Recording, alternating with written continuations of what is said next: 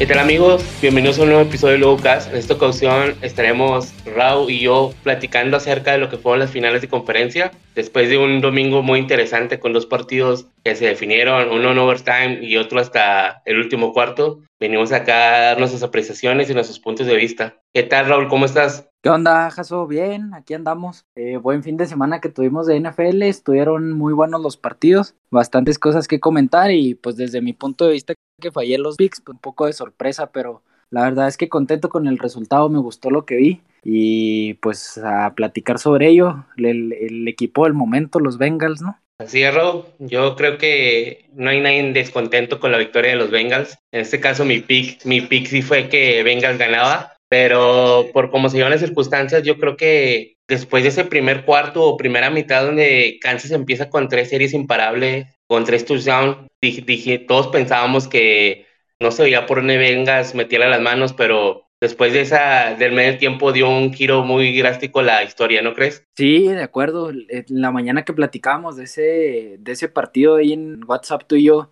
te decía que para mí hay un, o sea, lógicamente los Bengals hicieron ajustes y les funcionaron, ¿no? En defensiva, pero ahí hay algunas cosillas que comentar que a mí me llamaron un chorro la atención, por ejemplo, el, en el reto que, que lanza Andy Reid, pues todos sabemos la regla de que pues si lo pierdes eh, te despides de, de, un tiempo fuera y si lo ganas eso no afecta al número de tiempos fuera que tienes disponible como, como coach. Me llamó mucho la atención que lo ganó y pidió un tiempo fuera después de eso, o antes, no recuerdo bien, pero en esa jugada se, pidió un tiempo fuera, que la verdad es que lo extrañaron al, final de la primera mitad en esa jugada, que también se me hizo bastante cuestionable el, la llamada que, hicieron en cuanto a la jugada que iban a utilizar antes de irse a, al, al medio tiempo. Un pase atrasado de la línea de scrimmage a Tyrek Hill que pues no puede ni llegar a zona de anotación ni salirse del campo y pues se, terminó el reloj, se les, se, les, terminó escurriendo el tiempo y me llamó mucho la atención porque creo que fue un, un tiempo fuera que extrañaron los Chiefs y la verdad es que yo creo que ese momento les da un, un una gran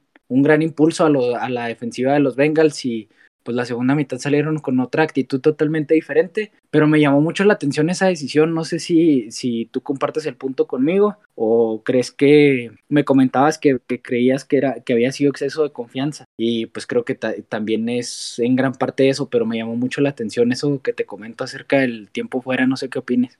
Mira, pues dejando de lado lo que es el tiempo fuera, Kansas estuvo dentro de la zona de gol un minuto y con dos tiempos fuera, este, la defensa se supo, se supo cerrar muy bien. Pero en ese tema de que yo que hubiera tomado, yo creo que esos tres puntos, después de toda la historia, te das cuenta que hacen falta en el resultado. Entonces, al final de cuentas, no hay cómo, cómo defender esa decisión. Eh, es algo similar a lo que vimos en el partido de la última semana de Chargers y Raiders, que si no mal recuerdas, este, Chargers se la juega en cuarta y dos o uno dentro de su yarda 20 y en ese momento se armó una pequeña polémica que porque estaba regalando tres puntos y al final de cuentas decíamos que no eran importantes todavía. En este caso, pues al final de toda la historia te das cuenta que eran necesarios tres puntos porque si los pones arriba del marcador, eh, Kansas pudo terminar con el balón y con el resultado a su favor. Eh, no hay el hubiera, hablando del tema de, de, Bengals y los ajustes también que hacen los Bengals a medio tiempo son sobresalientes. Este, platicábamos durante el día eh, los números que tiene Mahomes en la segunda mitad y en el overtime son pésimos. Tuvo 8 de 18 pases, 8 completos de 18 intentos para 60 yardas, dos intercepciones. Eso sin contar toda la presión que tuvo encima. Eh, si no me recuerdo, también durante ese lapso tuvo lo que son dos o tres capturas pero la verdad, más, más allá de, los errores de, jefes, yo creo que Bengals hizo un gran ajuste y, se llevó la partida. Sí, estoy de acuerdo también con eso. les comentaba desde ayer y ese es un comentario que yo he hecho en varias ocasiones desde, desde temporada regular. Para mí el, trabajo que hizo esta temporada la gerencia de los Bengals es, es de destacarse. Eh, ayer les comentaba también que para mí Trey Hendrickson debería estar en todas las conversaciones de la mejor contratación de la temporada por lo que ha pesado en este equipo y cómo se vio eh, que, cambió la cara de, la línea defensiva de los Bengals con respecto a la temporada anterior. Él venía ya de una temporada muy buena con los Saints y esta temporada pues llegó a marcar diferencia en los Bengals, esa es la, es la realidad. Ayer lo recuerdo en varias persecuciones sobre, sobre Mahomes que se veía que claramente no estaba cómodo, a mí me gustó mucho lo que lo que vi en los Bengals, por ahí la primera mitad el, el, el flan de, de, la defensiva de los Bengals o que a quien quemaron recurrentemente fue al corner el Apple. La segunda, la segunda mitad la verdad es que también ajustó muy bien. Se vieron en general la defensiva muy bien y creo que, que los Bengals son más que, que Joe Burrow y Jamar Chase, que son los que se están llevando principalmente los reflectores y junto con T. Higgins y eh, Tyler Boyd, Joe Mixon, la ofensiva en general. Creo que la defensa es una unidad que está siendo infravalorada para mí lo están haciendo bastante bien y la verdad es que también hay playmakers en esa defensiva. Eh, lo que ya comento de Hendrickson, a mí me ha gustado mucho lo que vi en temporada de, del corner a y pues Jesse Bates, que para mí es uno de los mejores safeties, sobre todo en cobertura de pase, y pues se notó con, con esa defensiva o ese pase defendido que le que hicieron contra Tarek Hill en doble cobertura. Si no mal recuerdo, Jesse Bates y Bombell. Creo que los Bengals son un equipo que si bien su fuerte es la ofensiva, eh, en defensiva también tienen algunos playmakers que son, que es importante, han sido bastante importantes y que no estamos valorando como debiéramos. Creo que es un equipo bastante completo. No, no hay que olvidar también ni dejar de lado todo lo que hizo Joe Burro eh, en la segunda mitad. Eh, hay dos jugadas muy claves dentro de, de ese tiempo que la verdad me gustaban mucho. Se escapó dos veces de la presión una para escaparse 10 yardas y conseguir una tercera y 7, otra donde también se escapa de dos y hace un pase para conseguir un primer día, es que te das cuenta que el, que el talento que tiene Burro va más allá de que si tiene un buen brazo, que si es muy bueno para lanzar, lo que te impone y lo que es Joe Burrow, yo creo que para los dos años que tiene, año y medio que tiene participando dentro de la NFL, es muy sobresaliente.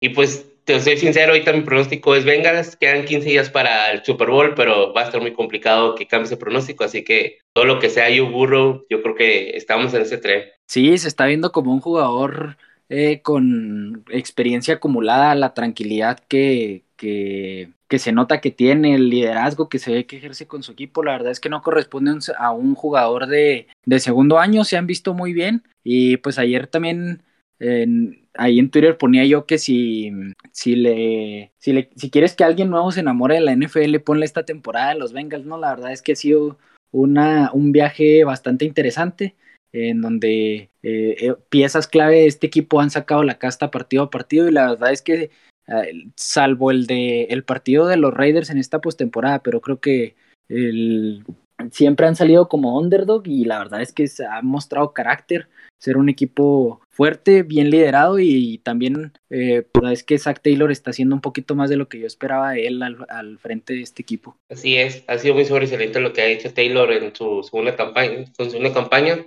Primera con burro completa, entonces no hay que dejar de lado ese offside que tuvo esta temporada. Y pues viendo por el lado de Kansas, pues yo creo que no hay mucho que alegar. Yo creo que Kansas se va a mantener como un serio candidato para la siguiente temporada. Hay que ver cómo se mantiene el equipo porque el tope salarial lo platicaban también en el grupo en la mañana sobre lo que es Patrick Mahomes aumenta mucho de este año al próximo. Hay que ver con qué armas se quedan porque pues quieras o no ese aumento de salario pues te, te limita a armar un buen equipo en ciertas posiciones. Va, llegas a ese punto donde tienes que elegir o, o esto o el otro este, y es muy complicado mantener una buena base por, por muchos años. Sí, también algo que me gustaría recalcar acerca de los Chiefs es que eh, lógicamente pues tiene mucho talento a la ofensiva en Patrick Mahomes, en, en Travis Kelsey, en Tyreek Hill, pero creo que este equipo está falto de, de otra otro playmaker, o sea, McCall Harman no es una un arma tan peligrosa como lo son los otros dos, Tyreek Hill y, Travis Kelsey.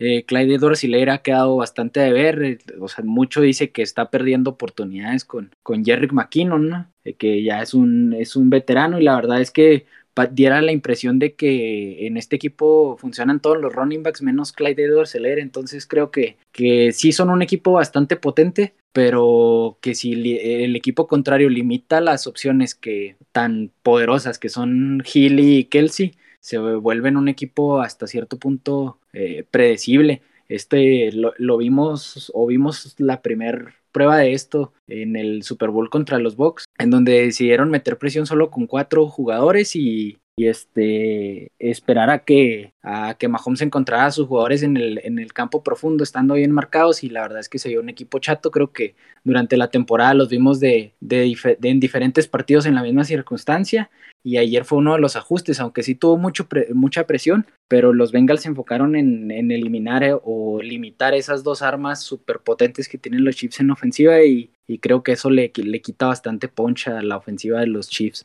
Así es, hicieron ese ajuste de, de solamente cargar con tres, con tres linieros y mantener ocho en el perímetro. Este, yo creo que eso ayudó bastante porque por más bueno que seas, cuando tienes ocho atrás para cubrir cinco, desde el mismo número vas en desventaja. Si tengas un Travis Kelsey, un Terry Hill, este, se le complicó a Kansas y pues yo creo que ese también fue uno de los buenos ajustes. ¿Qué áreas de oportunidad le ves a Kansas para el siguiente año? ¿Qué puedes decir? En esto lo pueden mejorar para que ser aún más contendientes. Eh, yo creo que el, yo pondría como principal esa, la línea ofensiva se me hace bastante competente, es joven, agregaron ahí algunas piezas, eh, a dos novatos, a Orlando Brown que se ha visto bien. Yo creo que la línea no la, no la veo como un problema. El, el ataque terrestre, aunque si bien se ha visto competente, yo creo que hace falta eh, un, un, running back más dominante en esa, en esa ofensiva. Eh, y como te digo, un, un, pass catcher que sea pues otro playmaker pues, que tienen, tal vez no lo pueden igualar en, en el nivel o, o, haya pocos que puedan alcanzar ese nivel, pero sí creo que que esta ofensiva se vuelve chata en algunos pasajes del partido y tiene que ver con, con que los equipos están aprendiendo a jugar contra, pues, contra Mahomes y sus armas y creo que ahí es donde pudiera haberles un poquito de oportunidad en cuanto a ofensiva. Y en defensiva pues sí creo que tienen muchas, mucha oportunidad de mejora. La ofensiva, la defensiva, perdón, se vio muy mal las primeras semanas, luego compuso ahí a mitad de temporada y otra vez están permitiendo una, una cantidad muy alta tanto de yardas como de puntos. Creo que eh, si bien esta defensiva se ha distinguido siempre por ser oportunista, eh, creo que, que sí falta ahí un poquito. van, a tener el desarrollo de este linebacker Nick Bolton que se vio bastante bien en su temporada de novato.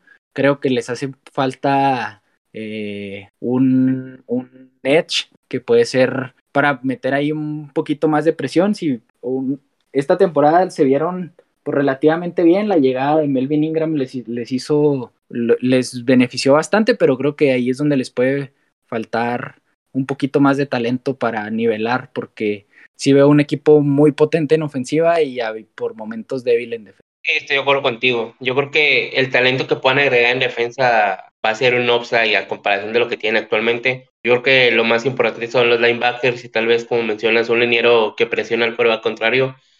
En el perímetro, Matthew todavía se defiende, pero después de Matthew no hay nadie más. Este, lo vimos en, contra Buffalo, lo vimos esta semana, a pesar de que contuvieron a Chase, Kiggins les hizo más de 100 yardas. Entonces yo creo que en lo que es en el defensivo, yo creo que Kansas tiene mucho que mejorar. Digo, mientras tengan a Mahomes, no dejan de ser contendientes, este, entonces nomás es ir metiendo más unidades al, equipo, pero irlo incrementando en calidad. Yo creo que Kansas sin problema el próximo año puede estar hablando de llegar a su quinta final de conferencia consecutiva. No sé cuánto es el récord, no sé si sería un récord, pero es muy latente esa opción. Sí, pues Andy Reid es el único coach que ha jugado eh, cuatro finales de conferencia en diferentes equipos seguidas, entonces yo creo que la parte de coaching también puede estar cubierta. Eh, la verdad es que Andy Reid es un muy buen coach, de eso no está en duda, pero a mí sí me sacó mucho de onda el, manejo de los, de los tiempos fuera el, día de ayer y pues en especial esa jugada que ya comentamos al principio. Pero sí, totalmente, este equipo es contendiente siempre, mientras esté comandado por Andy Reid y, y Mahomes. Así es, pues vamos a dejar de lado lo que es el, la conferencia americana y vamos a la conferencia donde de quien está el local del próximo Super Bowl. ¿Qué te pareció los Rams contra San Francisco? Eh, ¿quién, ¿Lo gana Rams o lo pierde San Francisco por sus malas decisiones en esas dos últimas series ofensivas, en esa intercepción que no, que no la hacen? ¿Qué opinas tú que fue el principal factor? Eh, yo creo que, pues eso es, lógicamente los, los Rams pues tienen su mérito por lo que por lo que hicieron, ¿no? Ese partido hay que jugarlo, hay que ganarlo y eso siempre lleva cierto nivel de mérito. Eh, yo creo que los, los Niners lo tuvieron de la mano de la efectividad, porque la verdad es que lo que estábamos viendo en el campo decía que el equipo que mejor lo estaba haciendo eran los Rams. Eh, si bien Jimmy G no había cometido errores para los 49ers en, en la primera mitad y prácticamente en tres cuartos, este, la ofensiva en, ningún momento se vio tan explosiva como en partidos anteriores. Eh, la defensa de los Rams se, comportó a la altura y pues te digo, el mérito de un equipo que, que viene atrás y lo gana, ¿no? Pero creo que sí hay ciertos errores puntuales en, en, la derrota de los 49ers, uno de ellos. Y como les decía ayer, yo creo que no, no es el, el, principal, que es el, la intercepción de Jimmy G en una jugada totalmente rota ya para terminar el partido, que si bien eh, la, defensa de los Rams se, se, comportó bien y estaban cubriendo los espacios y metiendo presión, se lo podemos tomar o es un error de Jimmy G, pero esa jugada, ese pase profundo de Stafford que se queda corto, a Van Jefferson y que Tart no pudo no pudo quedarse con él, la verdad es que es un error de concentración que, que a este nivel pues me sorprende. Eh, es un jugador profesional que eh, pues todos estos eh, temas que no es necesario repasar, ¿no? O sea, se vio la jugada hasta cierto punto torpe y yo creo que ahí eh, fue gran parte del, de la derrota de los 49ers, además de, pues cosas que siempre que siempre traía arrastrando este equipo, ¿no? Se les complica cerrar los juegos, esa es una marca registrada de Kyle Shanahan y su equipo. Entonces, eh, yo creo que los Niners lo tuvieron, pero eh, sin duda su mérito a los Rams que, estuvieron ahí y se, mantuvieron para, para poder sacar este partido a flote. Sí, claro, como lo mencionas, este, es tanto el mérito de quien, de quien reacciona como error de quien deja el partido. Fíjate que yo no vi a Rams tan dominante, así como lo, lo veo, lo cree la gente. Este, si, si nos vamos por partes, la primera mitad termina a favor de San Francisco 10 a 7 pero realmente el primer cuarto iba 0 a 0, este, iban dos series ofensivas de cada equipo y ninguna había pasado más de medio campo. Después inicia la, el segundo cuarto y Rams hace una muy buena serie ofensiva, esa sí, esa sí yo creo que fue la mejor del partido. Eh, la bola desde la yarda 3, 5, algo así, eh, si no mal recuerdo, y, la, le llevan la bola a San Francisco por todo el campo y terminan una anotación de pues Cooper Cup, porque creo que Cooper Cup tuvo los, todos los touchdowns del partido. Este, termina la anotación de Cooper Cup, este, pero esa fue la primera serie que se ve dominante a Rams. Después San Francisco tiene una reacción muy buena eh, en base a Tivo Samuel. Tivo Samuel fue impresionante en playoff, en temporada regular. Tiene esa escapada de un pase que era de 5 yardas, lo convierte en anotación de 50. Y hasta ese punto dices el partido estaba reñido y no veías ni por dónde se podía definir por uno y el otro lado porque hasta las defensas estaban imponiendo se termina la primera mitad con el, con el gol de campo de Robbie Good. Después empieza la segunda mitad y otra vez San Francisco tiene una muy buena serie ofensiva que termina en un pase de touchdown a, a Kill. Eh, y tú veías ese punto y decías, Stafford podrá contra esto porque sinceramente yo creo que todos tenemos dudas de Stafford todavía. Para mí ha sido muy infravolado contra Tampa o contra... Tenía que el miedo que tenías que perder a Rams era que Stafford no estuviera en el nivel Super Bowl, pero ha tenido un balón suelto y apretó el partido. Pero Stafford tiene alguien llamado Cooper Cup que le ha resuelto las papas toda la temporada y pues se las volvió a resolver ayer. Este, Cooper Cup está impresionante. No hay palabras para describirlo. Este, yo creo que si no hubiera, si el premio MVP fuera para alguien que no sea coreback, Cooper Cup se lo lleva de calle. Y nada más por este tipo, yo creo que Rams la llevaba de robar contra San Francisco. Sí, es un equipo que pues volvamos a lo mismo, ¿no? El tema de los playmakers y cuánto cuestan acá. Eh, de acuerdo contigo en que Stafford, si bien ha mantenido su nivel y se ha visto bien, este, los Rams han cometido errores que los equipos contrarios no han sabido capitalizar. Este, es una ofensiva llena de playmakers acá. Es, también lo que hizo OBJ fue sobresaliente, fue muy importante para, para el juego, aunque los reflectores se quedan con Cooper Cup, como dices, por el tema de las anotaciones, pero la verdad es que este equipo yo lo veo balanceado, este, lo he visto jugar bastante bien. Yo te digo, para mí ayer era un sentimiento complejo para mí ver ese partido porque sí, pues los dos rivales divisionales de mi equipo de Seattle, entonces yo sí decía, pues cualquiera que gane, cualquiera que pierda, me caen más gordos los Rams, entonces estoy estoy también en el tren de los, de los Bengals para, para el Super Bowl, pero pues es un equipo bien potente que se ha sabido sobreponer a la, a, las, a la adversidad y pues han sacado los partidos de alguna u otra forma. Y como dices, Cooper Cup importantísimo en este equipo. lo que ha venido haciendo Cam Akers después de que volvió de su lesión. para mí es increíble cómo, cómo ha llevado la recuperación y cómo ha tomado el nivel que trae ahorita. Eh, pues la verdad es que es sobresaliente, parece que no es de este planeta.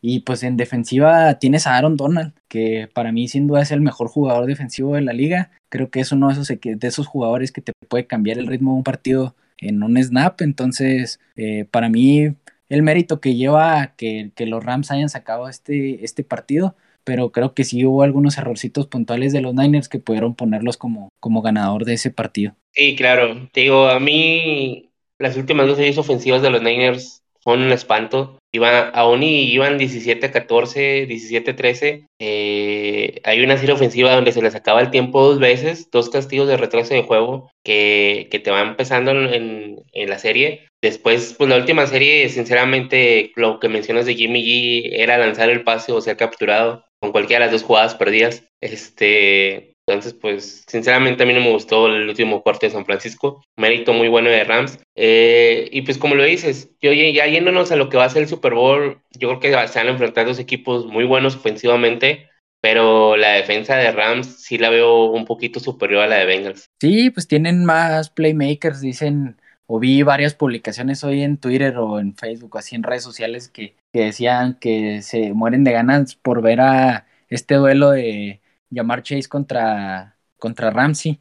Es un buen duelo, sin duda. Yo creo que este Jalen Ramsey para mí es en este punto un corner sobrevalorado, pero sí sigo creyendo que es un, es un buen duelo. Y sí, como dices, la defensa de los Rams pinta un poquito mejor, aunque te digo, yo veo a la defensa de los Bengals infravalorada y eso puede jugar en contra de, lo, de los Rams porque son oportunistas, están generando entregas de balón, los ajustes que están viniendo desde la coordinación defensiva de este equipo están siendo buenos. Eh, las dudas que yo tenía acerca de, de, este, de este equipo pues se han ido disipando semana con semana. En la mañana o ayer en la tarde, no, me, no recuerdo bien, cuando platicábamos de ya, ya, ya teniendo los rivales que se van a enfrentar en el Super Bowl, yo les decía que a mí, me, a mí lo que más me preocupa de ese partido para los Bengals es la, la diferencia que hay entre la línea ofensiva de Bengals con respecto a la línea defensiva de los Rams. Creo que ese, ese duelo puede ser importante y, ese juego se puede definir ahí desde mi punto de vista. Te digo, yo quiero que ganen los, los Bengals, es el equipo que me gustaría ver levantar el trofeo Vince Lombardi, pero pues es un partido que se tiene que jugar y que afortunadamente son, son dos equipos que tienen las armas suficientes para dar un, un espectáculo digno de Super Bowl, ¿no? Sí es, pero no nos adelantemos, este, va a haber previa del Super Bowl y yo creo que ahí podemos entrar más a detalle de ambos equipos. Lo que sí es que la NFL nos vuelve a demostrar el por qué es la mejor liga del mundo. Van dos fines de semana excelentes, este, hay que disfrutarlos. Nos queda un solo juego que es más importante para, para todos los equipos. Entonces, pues no hay más que aprovechar el tiempo ahorita esta semana de descanso. Dicen que es el Pro Bowl, sinceramente el Pro Bowl, el Pro Bowl y, y una coca es lo mismo. No es, no es muy llamativo al menos este año sí se va a jugar, no como el año pasado que jugaban al Madden. Entonces el periodo es algo para, para tener atención lo que es el domingo. También esta semana es el Senior, el senior Bowl, Raúl, si no estoy mal. Eh, sí, no recuerdo exactamente el día, pero es esta semana también ahí para ver algunos de los, de los prospectos de cara al, al draft. Eh, pues vamos a, a, a, ocupar el tiempo en, en, esos, en ese partido principalmente. Yo la verdad con el Pro Bowl pues no es algo que me atraiga mucho, pero pues hay bastantes cosas que, analizar todavía, eh, preparar y poner a, enfriar las cervezas para, para el Super Bowl, que va a ser un espectáculo que yo creo que, que va a ser digno de un evento de ese tamaño. Así es, y pues a nosotros como proyecto esta semana nos ayuda mucho porque no tenemos la presión de tener los juegos encima, entonces ahí estén atentos porque estamos preparando varias novedades y varias sorpresas para toda la banda del escuadrón, eh, que esperemos les gusten, poco a poco iremos diciendo eh, de qué consisten, también recordar que esta semana tuvimos dos contrataciones dentro del podcast. Este, nuestro amigo Yayo, que nos va a estar apoyando con diversos temas. Y el día de hoy también eh, contamos con la unión de nuestro amigo Ricky Fuentes, muy buen aficionado, que nos va a estar ayudando también con varios temas, que los van a estar viendo en redes posteriormente. Entonces estén muy atentos. Eh, Raúl, ¿algún mensaje para toda la banda?